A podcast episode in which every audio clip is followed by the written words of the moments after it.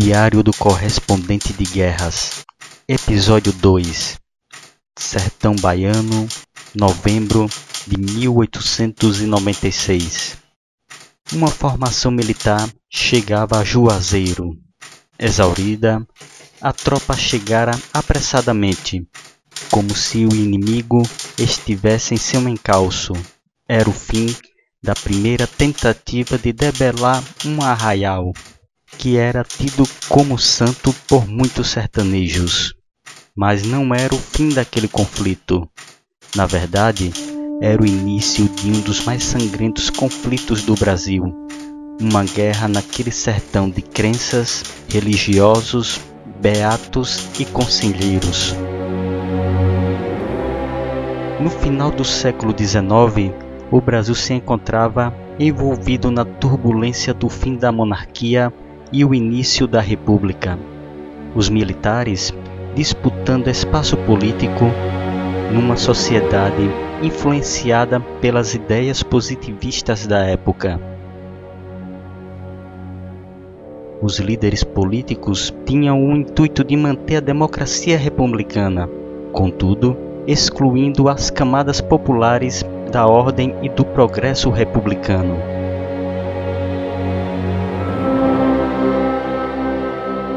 Nesta agitação, o governo de Floriano Peixoto se viu envolto em revoltas e rebeliões no Brasil.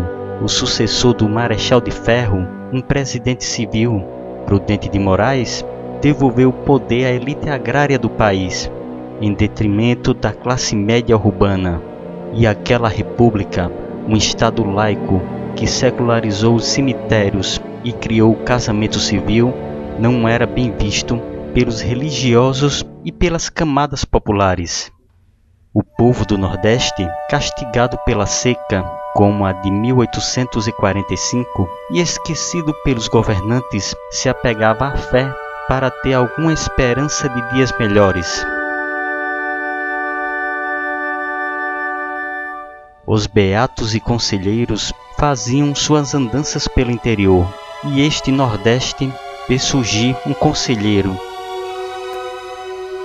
que se diferenciava dos outros andantes dos sertões.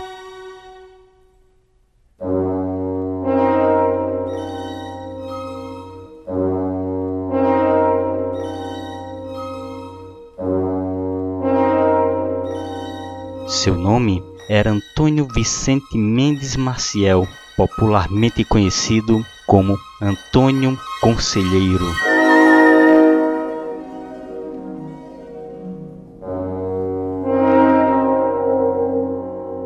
Nascido em Quixeramobim, no interior do Ceará, era filho de um antigo vaqueiro que se tornara dono de um comércio de secos e molhados.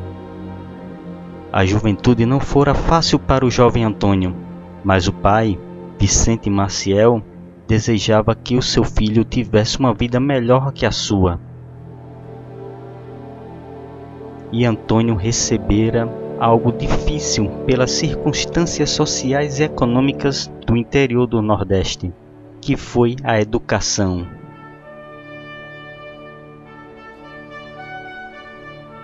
Antônio chegou a estudar português, aritmética, geografia e rudimentos de latim e francês. As dificuldades na vida de Antônio Maciel se faziam presentes. Dois anos após a morte de seu pai, viu o fim do negócio de secos e molhados que havia herdado, vendendo a sua moradia, que era a sede também do empreendimento.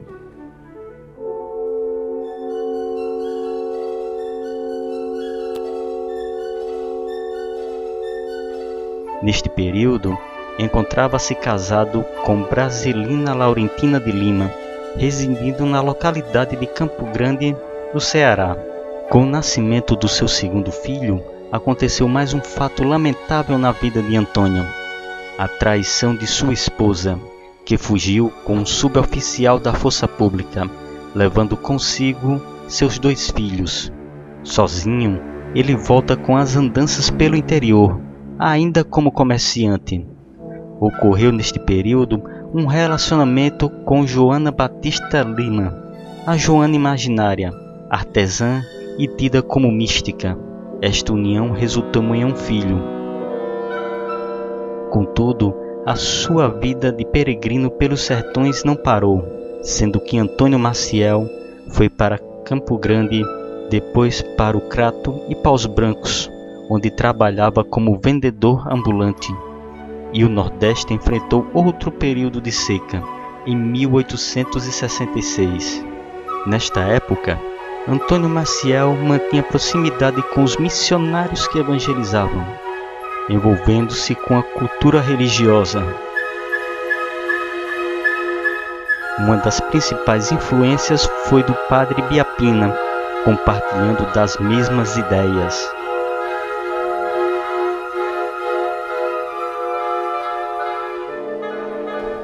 Antônio, agora conselheiro, passa a ter crescente notoriedade, em especial após a seca de 1877, conhecida como a Grande Seca, que resultou na morte de cerca de meio milhão de pessoas.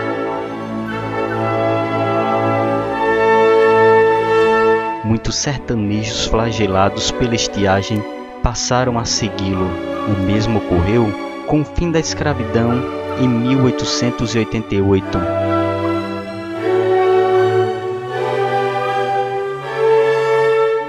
Onde negros recém-libertos passaram a acompanhá-lo no interior nordestino.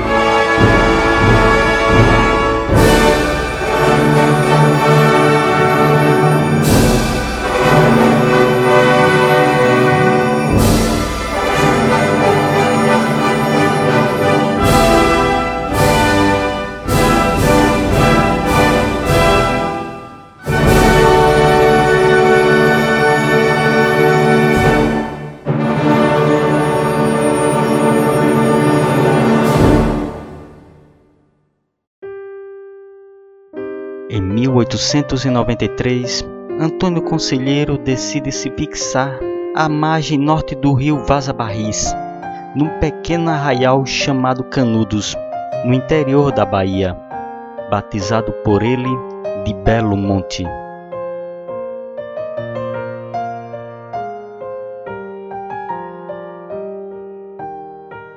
Este local se tornou destino de muitos sertanejos, flagelados e explorados. O crescente aumento populacional da localidade levou temor e tensão para os poderosos da região.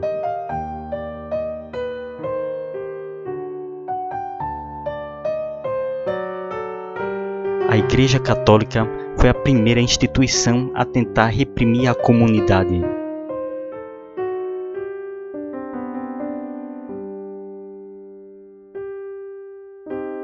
No ano de 1895, o então governador da Bahia, Rodrigues Lima, solicitou ao arcebispo Dom Jerônimo Tomé o envio de uma missão religiosa para Canudos, a fim de instigar a saída dos moradores do arraial.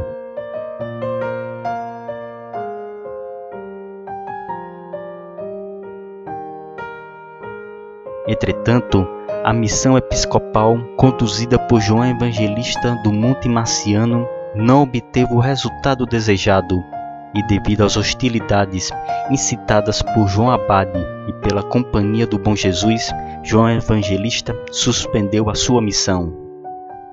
Muitos latifundiários viam com maus olhos o arraial de Canudos, e por um fim aquela comunidade se tornava cada vez mais necessária para estes senhores de terras.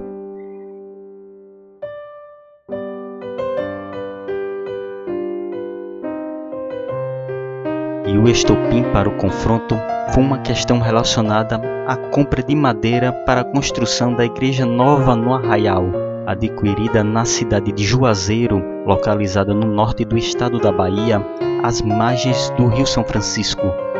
O negociante da madeira recebeu o valor adiantado, um conto e duzentos mil réis, mas se negou a entregar o madeirame, sob a alegação de que os conselheiristas iriam invadir Juazeiro para pegar a madeira à força. O juiz de direito da localidade, Arlindo Leone, telegrafou para o governador Luiz Viana pedindo forças policiais e alarmando sobre a possível invasão. Este pedido foi mal interpretado ou simplesmente distorcido de forma ardilosa pelo general Frederico Solon como uma ordem para enviar forças contra Canudos a fim de destruir o arraial. O conflito se tornara inevitável.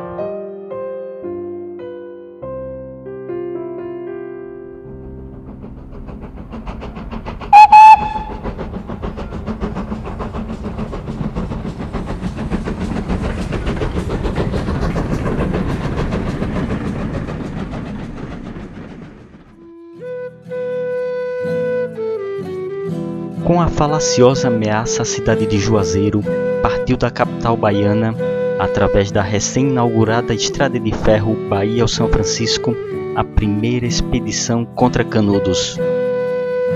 Os soldados, sob comando do tenente Pires Ferreira, aguardaram em Juazeiro a chegada dos conselheiristas.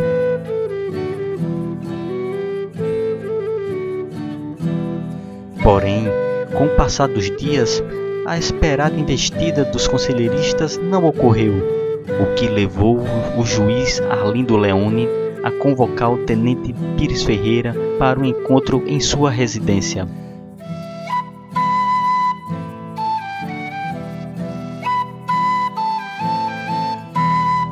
Onde ficou decidido o ataque imediato contra Canudos. Então, na tarde do dia 12 de novembro de 1896, a tropa partiu rumo ao arraial de Antônio Conselheiro.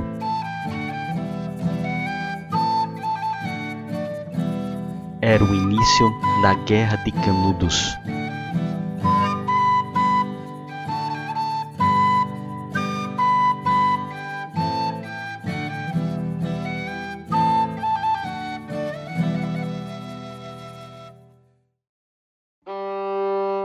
Aquela tropa tinha como certa a vitória, e a batalha já estava vencida antes mesmo do confronto. Os soldados estavam tão confiantes que nem se preocuparam em levar as provisões necessárias para cerca de 200 quilômetros de viagem. Se limitaram em contratar apenas dois guias em Juazeiro, uma vez que desconheciam totalmente a região. A guarnição avançou lentamente pela Caatinga,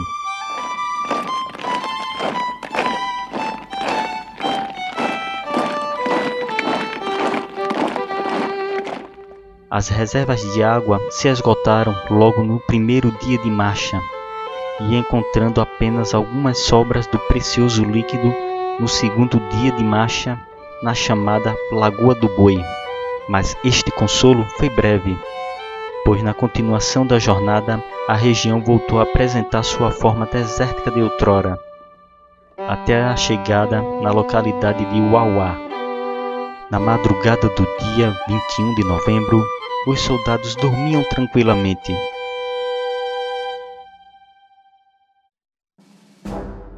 Quando as sentinelas avistaram uma multidão que vinha do arraial de Canudos.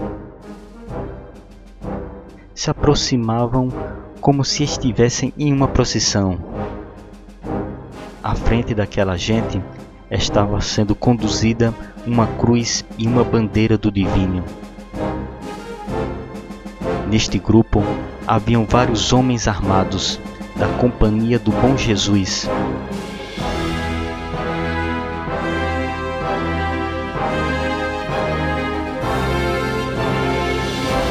Com armas rudimentares como facões, foices e velhas espingardas de pernedeira.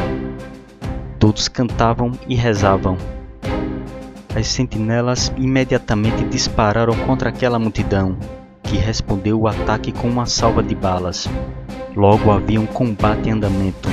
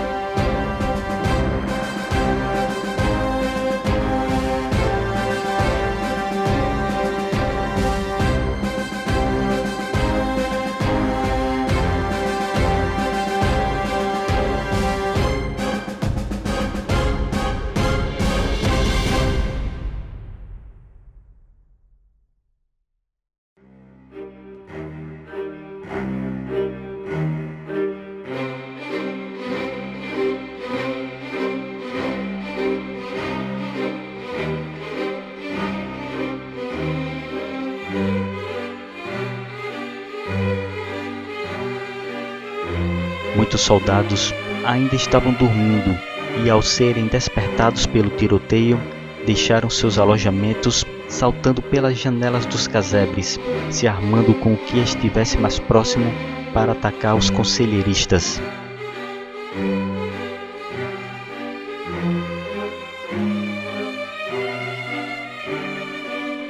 Além da desorganização devido ao ataque surpresa, os soldados tinham ainda outro problema, e era com seu armamento. Pois os fuzis Mellinker, usados pela força expedicionária, estavam expostos à poeira e desgastados, dilatando-se intoleravelmente ao calor do sol e dos tiros repetidos, ficavam inutilizados.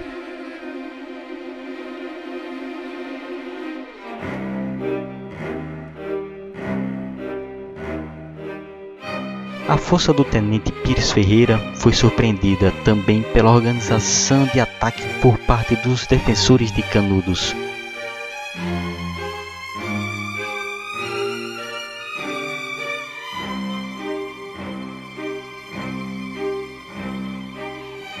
Pois os conselheiristas combatiam organizados ao som de apitos,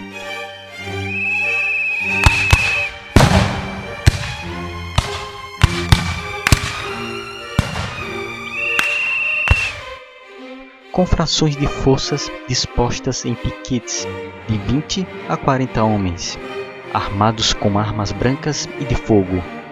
Os conselheiristas obtiveram sucesso inicial na investida, conseguindo se apoderar de parte da localidade de Uauá.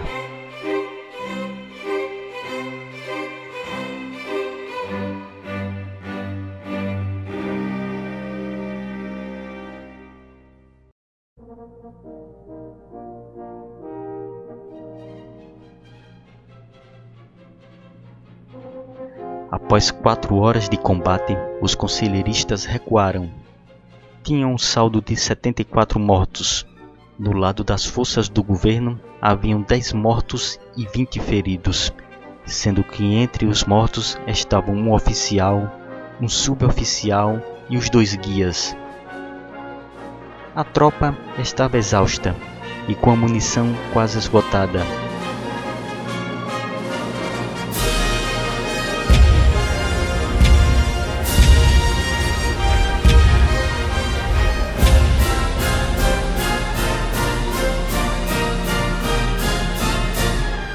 Com os dois guias mortos e com a total falta de conhecimento das trilhas do sertão, não havia condições para aquela tropa continuar a investida contra Canudos.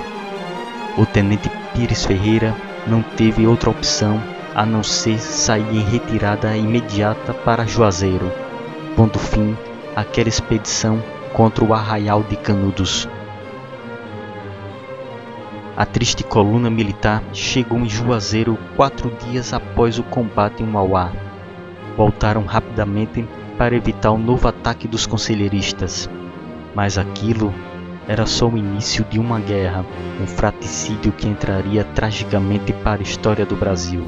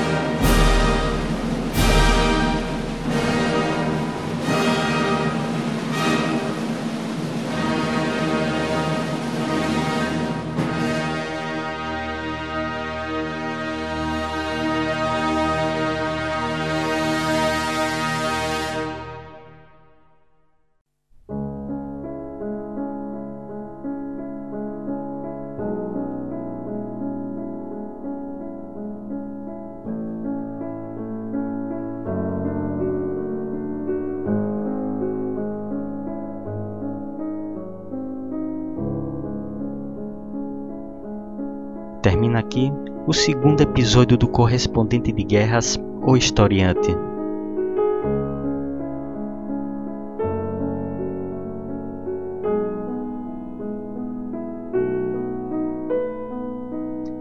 Agradecemos a todos que ouviram este podcast. Curtam e compartilhem. Agradecemos também aos patronos do Historiante que auxiliam na manutenção deste projeto. Seja você também um patrono historiante. Acessem apoia.se barra historiante. Não deixem de seguir o Historiante em nossas redes sociais. A bibliografia para a realização deste podcast se encontra na descrição.